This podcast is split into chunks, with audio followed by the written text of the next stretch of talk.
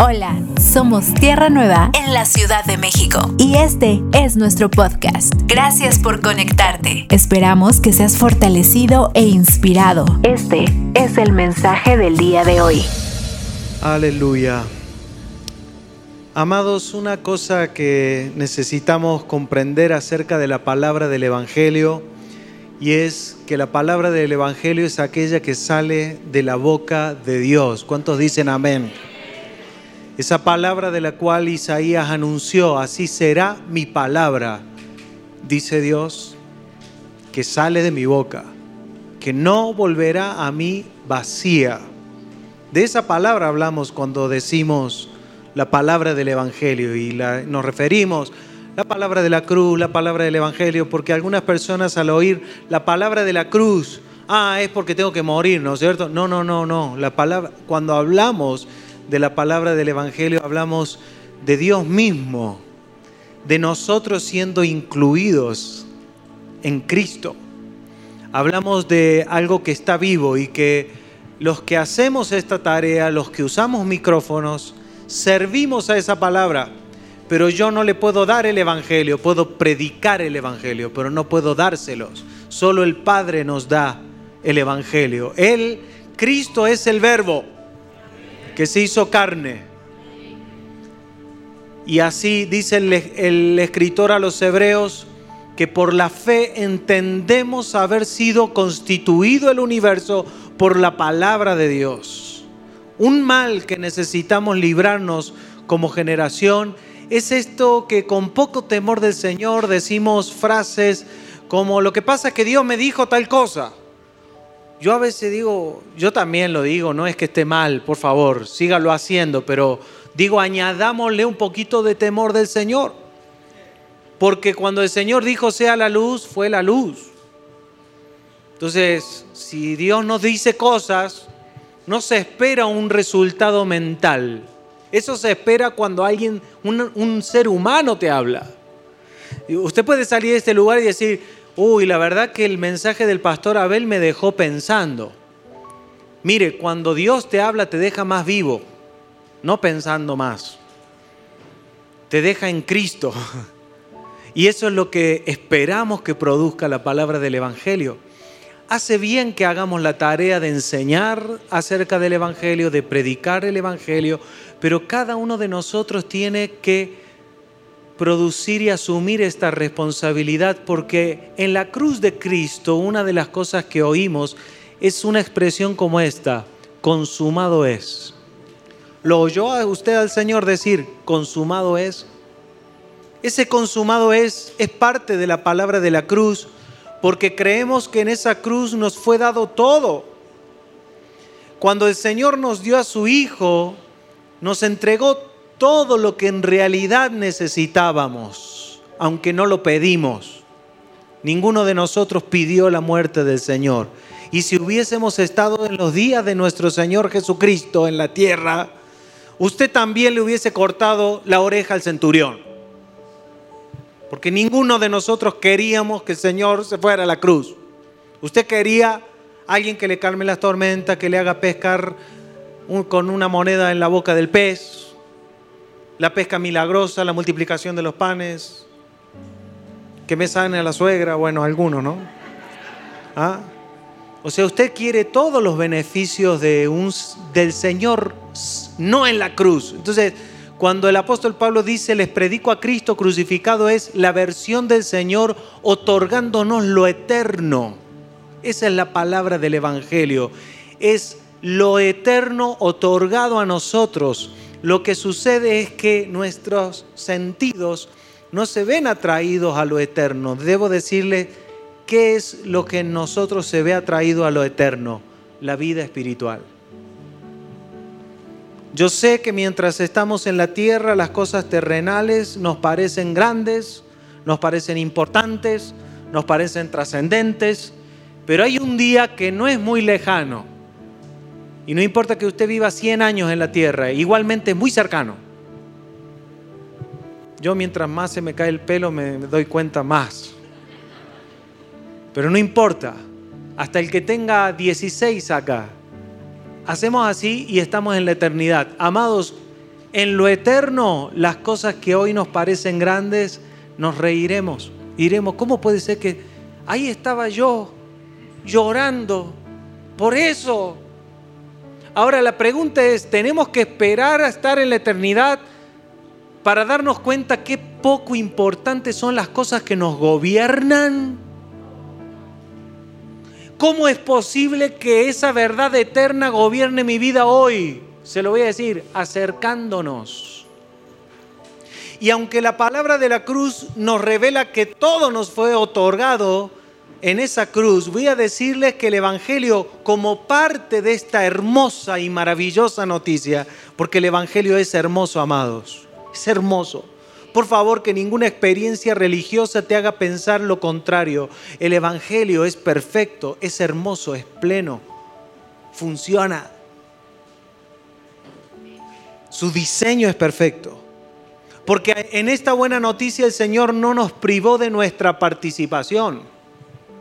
Todo el tiempo el Señor que decía, permanezcan en mí.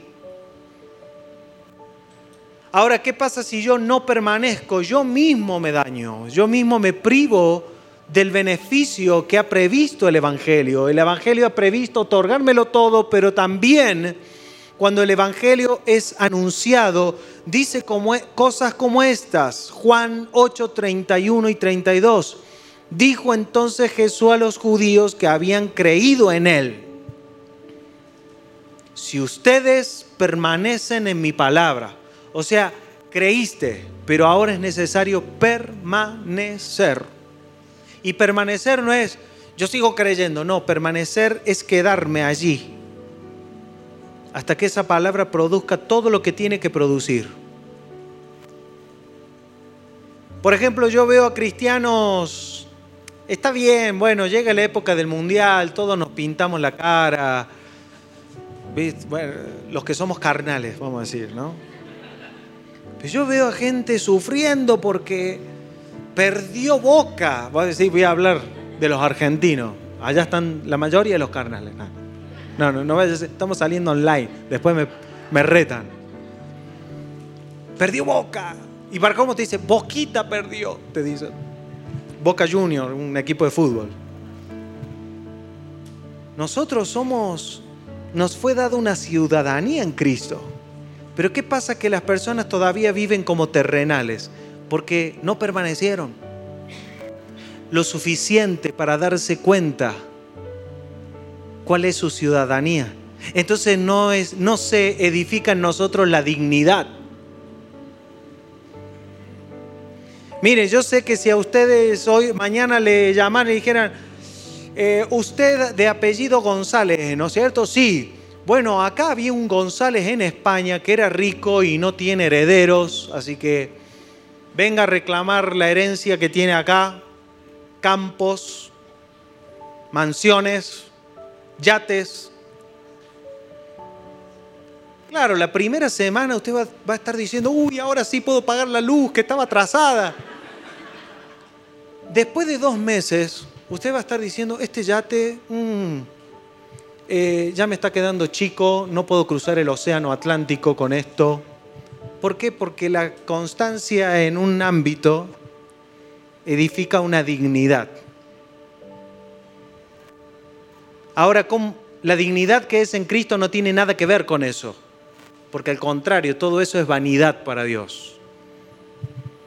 la dignidad que está en Cristo es quién soy yo según Dios para que mi comportamiento, cuando Jesús dijo, airaos pero no pequéis, no se ponga el sol sobre vuestro enojo.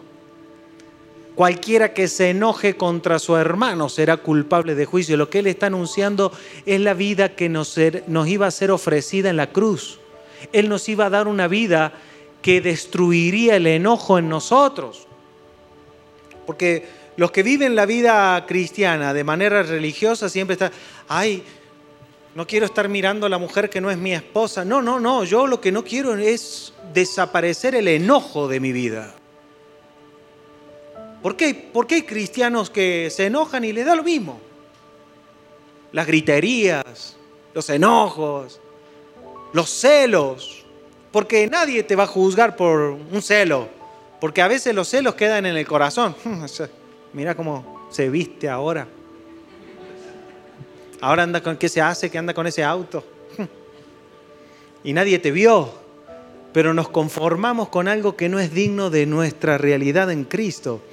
Ahora, ¿creyó? Sí creyó, pero no es suficiente con creer. Es necesario permanecer. ¿Permanecer en dónde? Expuestos a la palabra. Segunda de Timoteo dice, bueno, de hecho dice, si ustedes permanecen en mi palabra, serán verdaderamente mis discípulos. Y ese verdaderamente mis discípulos significa que hay una forma de ser discípulos que no es verdadera. Discípulos que se conforman con el título de discípulo. Yo soy discípulo. Yo soy discípulo. No, pero hay que ver si sos verdaderamente, porque lo que te hace verdaderamente discípulo es permanecer. No permanecer viniendo a la iglesia, es permanecer en la palabra que produce libertad. Dice, conocerán la verdad y la verdad los hará libres. ¿De qué calidad es la libertad? Mire, amado, usted sabe que es libre cuando puede amar a un enemigo, bendecir al que te maldice. Mientras tanto, cuando viene el que te maldice y tú respondes con maldición, eres esclavo. Porque hay otro definiendo tu reacción. Pero si viene y tú sabes quién eres en Dios Alguien viene y te roba y tú dices, mis tesoros son celestiales, ¿por qué voy a dejarme gobernar por esto? Puedes perdonar porque entiendes, porque has visto en la cruz el trato de Dios con tu corazón. Cuando yo fui a la cruz, mire, cuando yo fui a la ley, ¿sabe qué me dijo Moisés? Me dijo, no dirás falso testimonio. Entonces cuando mentí, ¿qué me dijo la ley? Eres mentiroso y me condenó. Eso pasó conmigo, con usted también. Bueno, cuando yo fui a la cruz, me dijo, ¿sabe qué me dijo la cruz? No me dijo, eres mentiroso, me dijo, estás muerto. ¿Y sabes por qué mientes? Porque eres esclavo del pecado y del mundo. No puedes hacer otra cosa, está en tu naturaleza. Lo reveló la cruz, abrió, lo, abrió el panorama quebró el velo para que lo podamos ver claramente. A partir de ahí yo dije, Señor, quiero la libertad que tú me das. Y Él me dice, la única forma de que seas libre que recibas la vida eterna que te he dado por esta muerte. Y yo la recibo, la creo. Creo que ese sacrificio es relevante para mí, porque es el Hijo de Dios partiéndose y entregándose a sí mismo por mí. A partir de allí, cada vez que a mí alguien me daña, no digo, eh, pero ¿por qué me dañaste? No, me acuerdo lo mismo que me dijo a mí el Señor. Y todavía, imagínense, ahora que Él me ha hecho libre, todavía veo algunas esclavitudes esperando a ser desalojadas. ¿Por qué voy a enojarme con mi hermano que me hace daño? Más bien tengo misericordia y le ayudo a salir de su esclavitud. En amor, en misericordia. Y si hay alguien que no tiene vida espiritual y me daña, lo entiendo y es predecible. No lo juzgo, no lo condeno, porque ¿por qué? Porque fui a la cruz y estoy permaneciendo allí. Estoy permaneciendo. El efecto que tiene la palabra de la cruz es poderosísimo para no solo para otorgarnos vida eterna, sino para terminar produciendo toda la tarea. Aquel que la buena obra empezó será fiel en terminarla pero es necesario que permanezcamos para que todo este efecto... Mira, a mí me gusta mucho trabajar con la tierra y hay algo que usted tiene que saber, que cuando usted planta la semilla, no la puede estar sacando para ver cuánta raíz puso. ¿Me entiende? Y así somos los cristianos.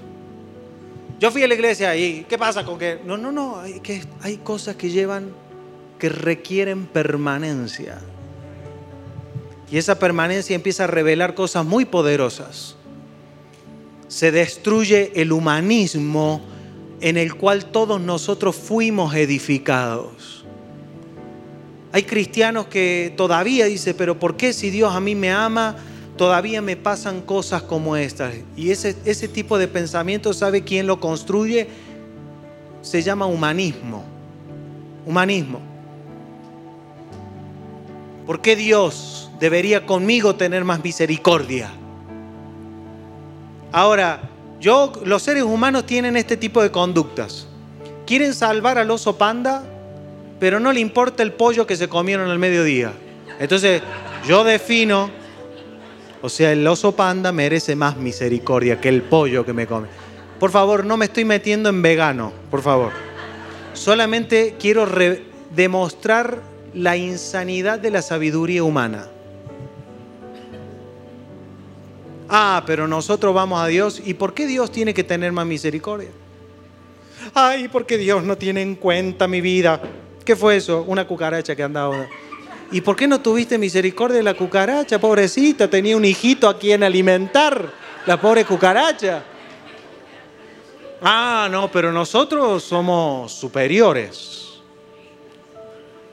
Hay que leer más Eclesiastes.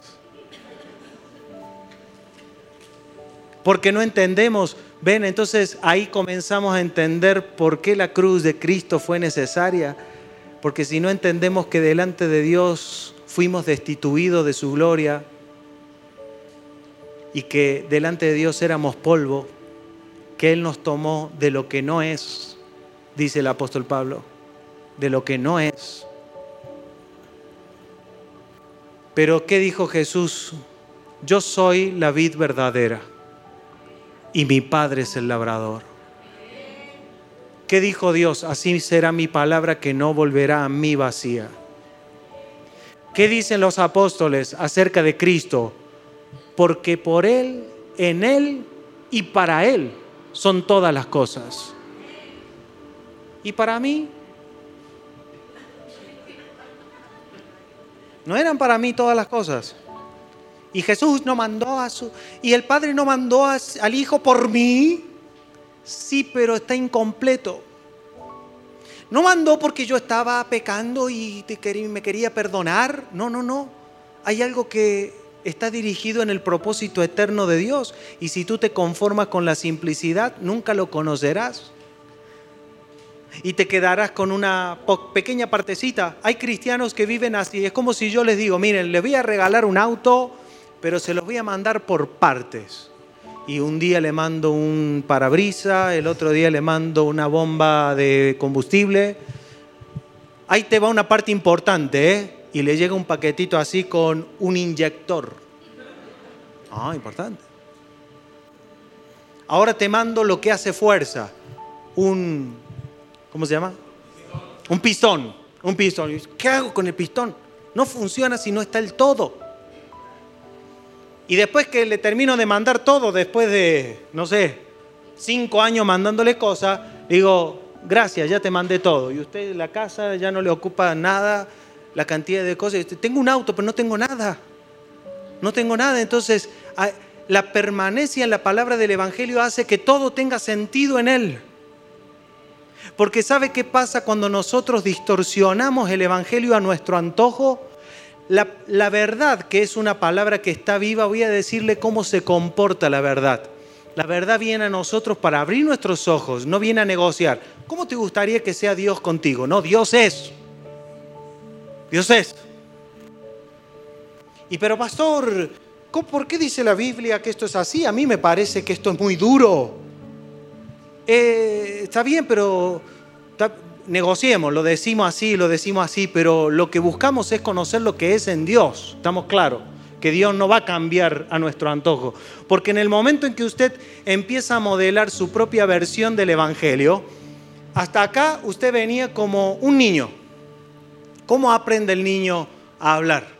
Diciendo, la papa, la, teta, ¿no es cierto? O sea, no, no empieces a decir, madre, eh, hoy como soy tu hijo y tú eres responsable de mi crecimiento, debes darme la mamadera. No, mamamera, mamera. No sé, a ver, alguna madre acá que me ayude. ¿Ah? La mamera. ¿Ah? Mamanila. Mila. Yeah, Uh, uh. Ah, ah, lo que sea, ¿no es cierto? Así somos nosotros con Dios, aprendemos a balbucear. Ahora, en el momento que no nos creemos niños, que nos creemos que ya lo sabemos y ahora empezamos a acomodar las doctrinas de acuerdo a nuestro antojo, la verdad, ¿sabe qué hace? Se te va. O sea, Eras niño y estaba la verdad trabajando en ti para que crezca, para que entiendas, para que veas, para que seas libre, para que el pecado no se enseñoree de ti, para que, para que vivas la libertad, para que disfrutes del trono de la gracia de Dios, para que entiendas lo que es la verdadera adoración y ahí actúa la verdad, está trabajando. No, el eh, Señor no, no, anda tapándose los ojos con usted y dice, ay, mira lo que está haciendo. No, no, no. El Señor sabe, vienes de la muerte, estamos acá, estás en terapia intensiva, vamos a ver qué vamos a hacer. Pero en el momento que usted se sale de ese proceso, dice, no, yo estoy viendo las señales del Apocalipsis y creo que Putin es el anticristo. Porque usted vea la palabra Putin, la P más la U es 6, de 6 es 6. Y ya, ¿para qué andas viendo eso? Me das tu curso de Apocalipsis y no sabes cómo acercarte a tu hijo para darle un abrazo y darle una demostración del amor de Dios. Sí, pero no. Porque sabe qué pasa no hay problema. El, apóstol Pablo dice, si alguien viene predicando otro evangelio, no lo crean. Si yo mismo les predico otro evangelio, tampoco me crean a mí. Usted se puede armar su propio evangelio, lo que no puede pedirle a la verdad que permanezca en nuestras versiones. Y hemos tenido por como generación muchas versiones de evangelio que no eran evangelios. La palabra del evangelio está contenida en la cruz de Cristo porque su propuesta es espiritual. Su propuesta es eterna, pone las cosas eternas por sobre todas las cosas. No va a oír a alguien que entiende el Evangelio diciendo, pa, ahora que yo tengo todas las riquezas celestiales, ¿cómo hago para que Dios me ayude a cambiar el auto? No va a pasar, porque eso es exactamente al revés. Es como accedemos a las cosas eternas, es como obtenemos riquezas eternas, es como obtenemos recompensas eternas. La palabra del Evangelio me hace ver lo eterno como principal, no como ahora, porque cuando tú dices cosas como, si por su llaga fuimos curados, ¿por qué Dios no me sana de esto? No es que no entendiste la palabra profética de cuál es la grandeza de la salud que te fue otorgada en Cristo. Esa salud es tu salvación.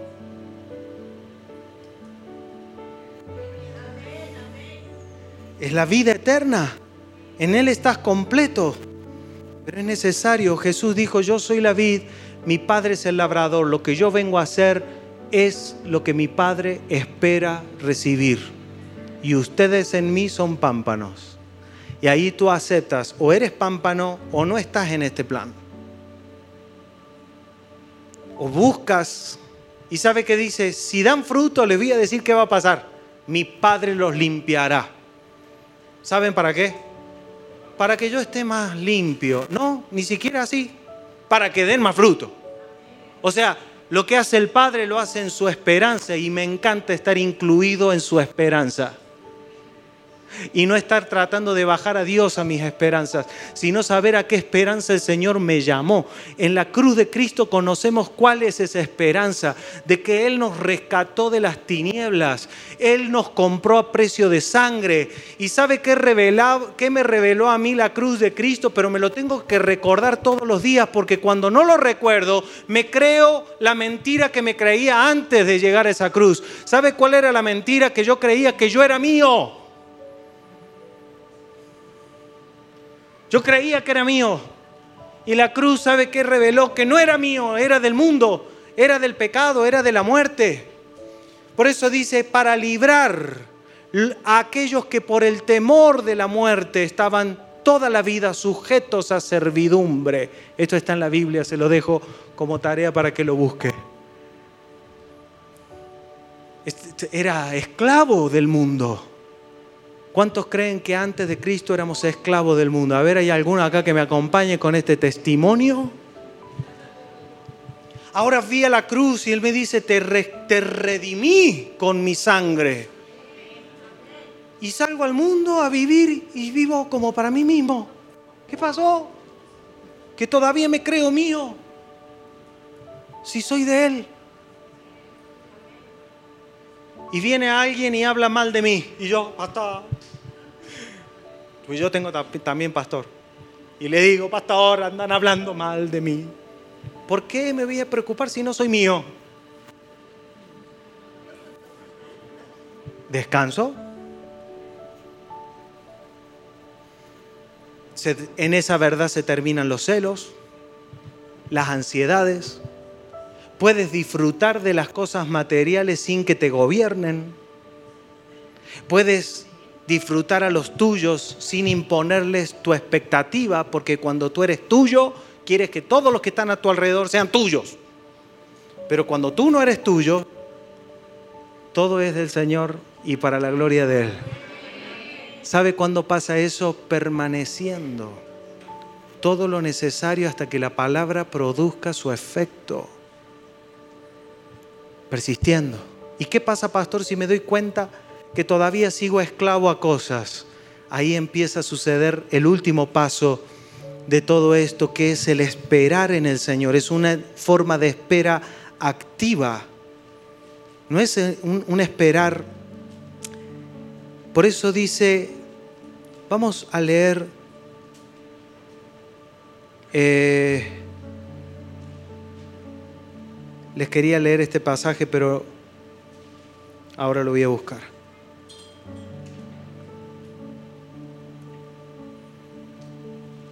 Diciendo, dice así, eh, segunda de Corintios 3:18, por tanto nosotros todos, mirando a cara descubierta como por un espejo la gloria del Señor, somos transformados de gloria en gloria en la misma imagen como por el Espíritu del Señor.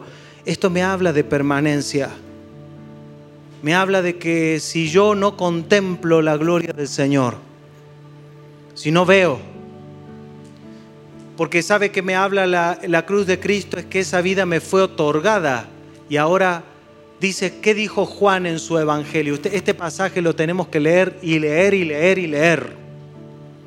Alguno que me haya escuchado predicar antes, dice el pastor Abel, siempre predica los mismos versículos. Yo le estoy ayudando en realidad para que, para que usted mismo lo haga. Porque los que han creído en su nombre les fue dada la potestad de ser hechos hijos de Dios. ¿De dónde sacó eso Juan? Lo vio en la cruz. Porque no dice, Jesús nos dijo que a todos los que creen en su nombre, no, él dice, ¿saben qué? A los que creen en su nombre les es dada la potestad de ser hechos hijos de Dios. Eso está en el Evangelio de Juan capítulo 1. Juan está empezando su Evangelio y lo primero que nos dice es, a los que creen en su nombre, les es dada la potestad de ser hechos hijos de Dios los que no son nacidos por voluntad de varón, ni voluntad de carne, sino de Dios. Entonces, ¿de dónde sacó eso Juan? De la cruz, de la palabra del Evangelio. Eso lo dice la palabra del Evangelio, que por causa de esa cruz y por creer en su nombre, yo fui hecho. Ahora soy antes no era y ahora soy en, por Cristo. Entonces, la gloria de Dios está en mí. Por eso la tengo que ver como por un espejo. Pero si yo cuando veo mis errores no logro ver al Señor en mí, no va a haber transformación. Entonces, ¿quién tengo que ir a la cruz a que me diga quién soy yo? ¿Quién soy yo según Dios? Yo, pastor, la verdad, yo le tengo que explicar por qué tengo una debilidad por las mujeres. Estas cosas tenemos que oír los pastores en consejería. Y yo se las cuento. Le voy a decir el nombre. No, no. Secreto profesional. Lo que pasa es que yo, pastor, yo, yo viví una vida libertina antes de venir a la iglesia. ¿Y para cómo te lo cuenta como orgulloso? No sabe la cantidad de mujeres que tuve, pastor. Yo. Ah, sí. Yo, yo no sé si aplaudirlo o qué. ¿Qué quiere que te haga? ¿Un trofeo al adulterador más impresionante? No sé. Tratando de justificar por qué. Y bueno, ¿qué quiere pastor después de vivir esa vida? Quiero que te des cuenta que no era nada eso. Y que lo que tú eres no está allá. Porque eso era una vida falsa. Lo único verdadero que hay en nosotros es esa vida espiritual que busca crecer y darse a conocer. Entonces la cruz de Cristo me permite contemplar lo que yo soy en Cristo y esa gloria que, y ese poder que fue otorgado. Ahora, si yo solamente contemplo eso cuando el pastor me lo dice, no es suficiente. Hay que verlo todos los días. Ir a la cruz de Cristo. Romper esos mecanismos. Y acá estoy, me siento la peor basura. Esa, una persona que está así, yo no sirvo para nada. Usted espere, ya en unos meses lo va a ver orgulloso, soberbio, porque es el mismo ciclo de la justicia humana. Yo no siento, pastor, que Dios me haya perdonado. Ah, o sea que Dios te va a perdonar cuando tú lo sientas. O sea que el Dios eterno está gobernado por tus sentimientos. Qué tremendo que son tus sentimientos, ¿eh? Fua, gobiernan a Dios. Porque yo vi en la cruz que Él pagó el precio por el pecado. Y yo estoy esperando sentirme perdonado. No, tú te estás autocondenando y esperando a que tú mismo, que eres tu propio juez, no le estoy diciendo a usted, no se enoje. No se me enoje. Oh, ¿por qué yo, pastor? No, no, tranquilo. Yo le digo como ejemplo. Supongamos.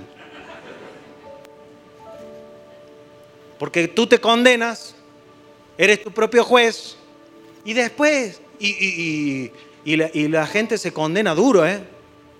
20 años de prisión, cadena perpetua serás, una porquería toda tu vida. Así son las personas, se condenan a sí mismas. Después se dan libertad condicional a los cinco días.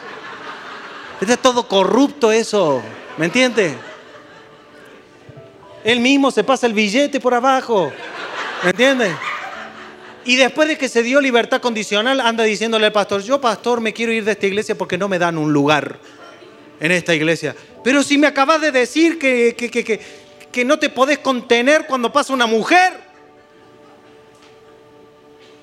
Pastor, en esta iglesia no me dan lugar, no me siento como aceptado. Porque así es la justicia humana. La cruz de Cristo es lo único que destruye eso, pero hay que permanecer allí, que golpee. ¿Puede suceder en un día? Sí, yo lo creo. Yo tengo fe en el poder de la palabra de la cruz.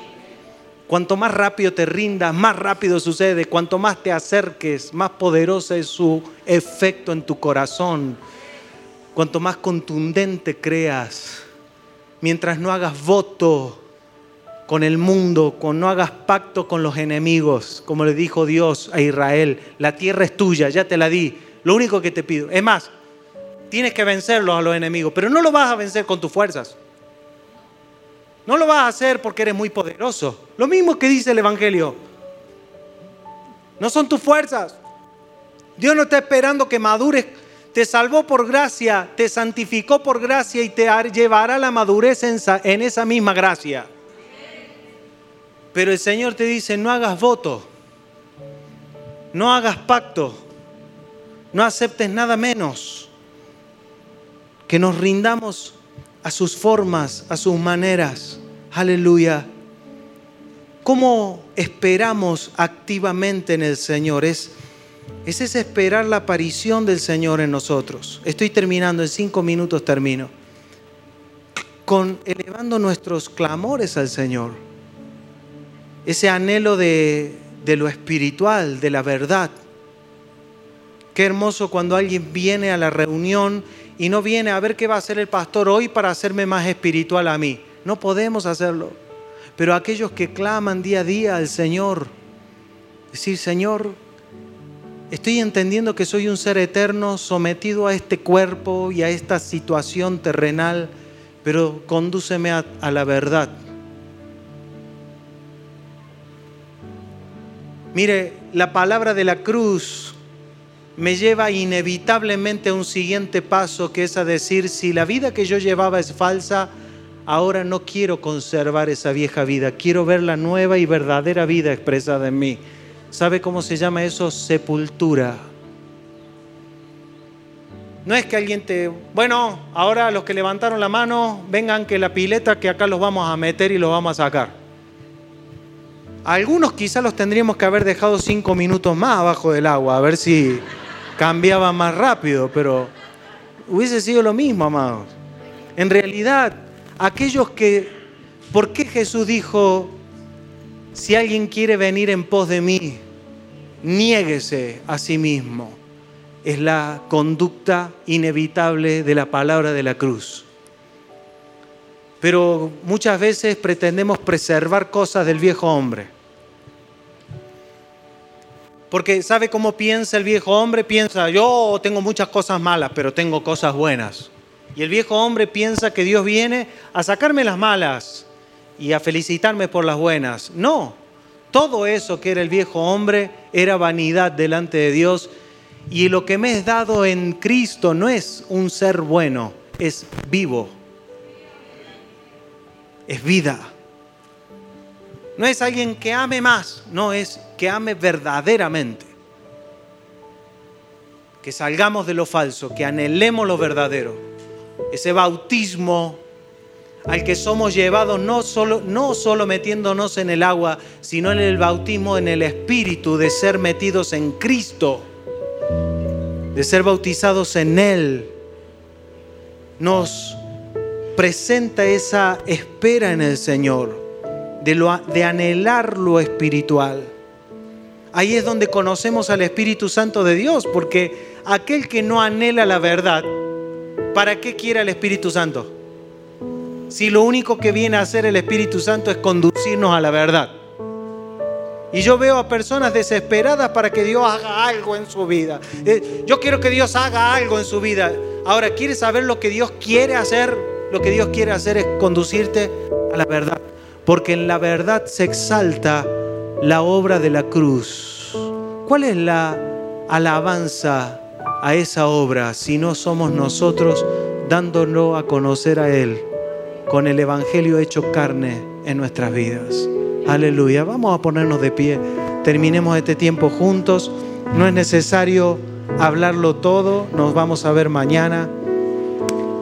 Pido al Señor que Él fortalezca nuestros corazones y nuestros pensamientos que nos sea devuelto el primer amor, la pasión por esta verdad, por la palabra del Evangelio. Yo sé que tu espíritu arde por la verdad de Dios. Solo pido al Señor que nos lleve a identificar por su espíritu. Que podamos ver lo que es el espíritu de Dios nos ayude a despejar los ruidos Pídale al Señor esta noche cuando esté allí en su, en su descanso, en su merecido descanso, allí en la cama. Pídele, Señor, ayúdame a despejar lo que hace ruido para que tu verdad resalte en mi corazón, para que podamos tener esta actitud de permanecer en Él y que cuando algo que no pertenece a la verdad de Dios aparezca en nosotros, Amado, voy a darle un consejo, no entre en desesperación, no entre en condenas, no trate de hacer su propio camino, simplemente ve al Señor, espera en Él. ¿Sabe qué le dijo Jesús a los discípulos? Vayan y esperen al Espíritu Santo. ¿Sabes por qué? Porque después de ir a la cruz, ¿qué otra cosa quieres hacer en la tierra si no es anhelar la verdad del Evangelio en tu vida? ¿Qué queremos? ¿Tienes otra cosa para hacer? Los discípulos lo entendieron. ¿Para qué estamos en la tierra? Si nos fue dada la verdad por la vida espiritual, pero ahora el Espíritu de Dios nos guiará a esa verdad, para que nada falso ni imaginario permanezca en nuestras vidas. Muchos no han tenido la experiencia del Espíritu Santo y, están esperando que algún pastor poderoso lo ore por ellos para que reciban el Espíritu. En realidad, el Espíritu Santo de Dios está dispuesto para todos aquellos que creen en el nombre del Señor Jesús y lo han recibido. Pero, amados, la verdad de Dios tiene que volverse prioridad número uno el Señor no va a competir con tu agenda. Más bien, si tú no esperas en Él, Él te espera. Ve a hacer todo lo que tienes que hacer. Señor, es que yo tengo que ir, que tengo que hacer unos trámites. Ve. Señor dice, vayan. Y podemos estar toda la vida yendo para acá, para acá, para acá. Y de vez en cuando un congreso para darme una dosis de espiritualidad. Pastor, haga 24 horas de oración. ¿Y por qué no oras 24 horas tú en tu casa? Déjeme terminar la serie de Netflix. Ah, es un chiste, es un chiste. No, es esperar en Él. Esperar, deleitarnos en el contemplar al Señor. Porque cuando aparece algo de Cristo en tu vida, no te llenas de orgullo y de soberbia porque lo has esperado. Dice, ¿quién ha creído nuestro anuncio? ¿Sobre quién se ha manifestado el brazo de Jehová? Subirá cual renuevo delante de él, raíz de tierra seca. Aleluya. Así es Cristo apareciendo en nosotros. No desesperes si todavía reaccionas con ira, con enojos. Más bien dice, Señor, yo no soy esto. ¿Qué dijo Pedro cuando le dijeron, tú eres, estabas con Jesús? No, yo ni lo conozco.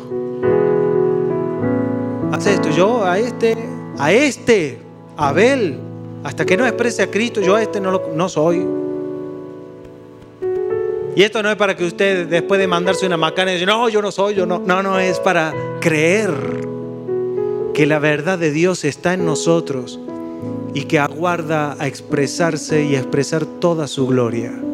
La madurez no está reservada para un pastor que tenga un gran don, está dada para todos los hijos de Dios que han recibido esta semilla que es el Evangelio de Jesucristo plantada en nuestros corazones. Aleluya. Padre, gracias por todo tu bien. Te damos a ti toda la gloria y toda la honra en el nombre de Cristo Jesús. Amén y amén. Para escuchar más mensajes como este, asegúrate de suscribirte a nuestro podcast para no perderte ningún episodio. Síguenos en nuestras redes sociales. Tierra Nueva, Comunidad Cristiana. Gracias por escucharnos.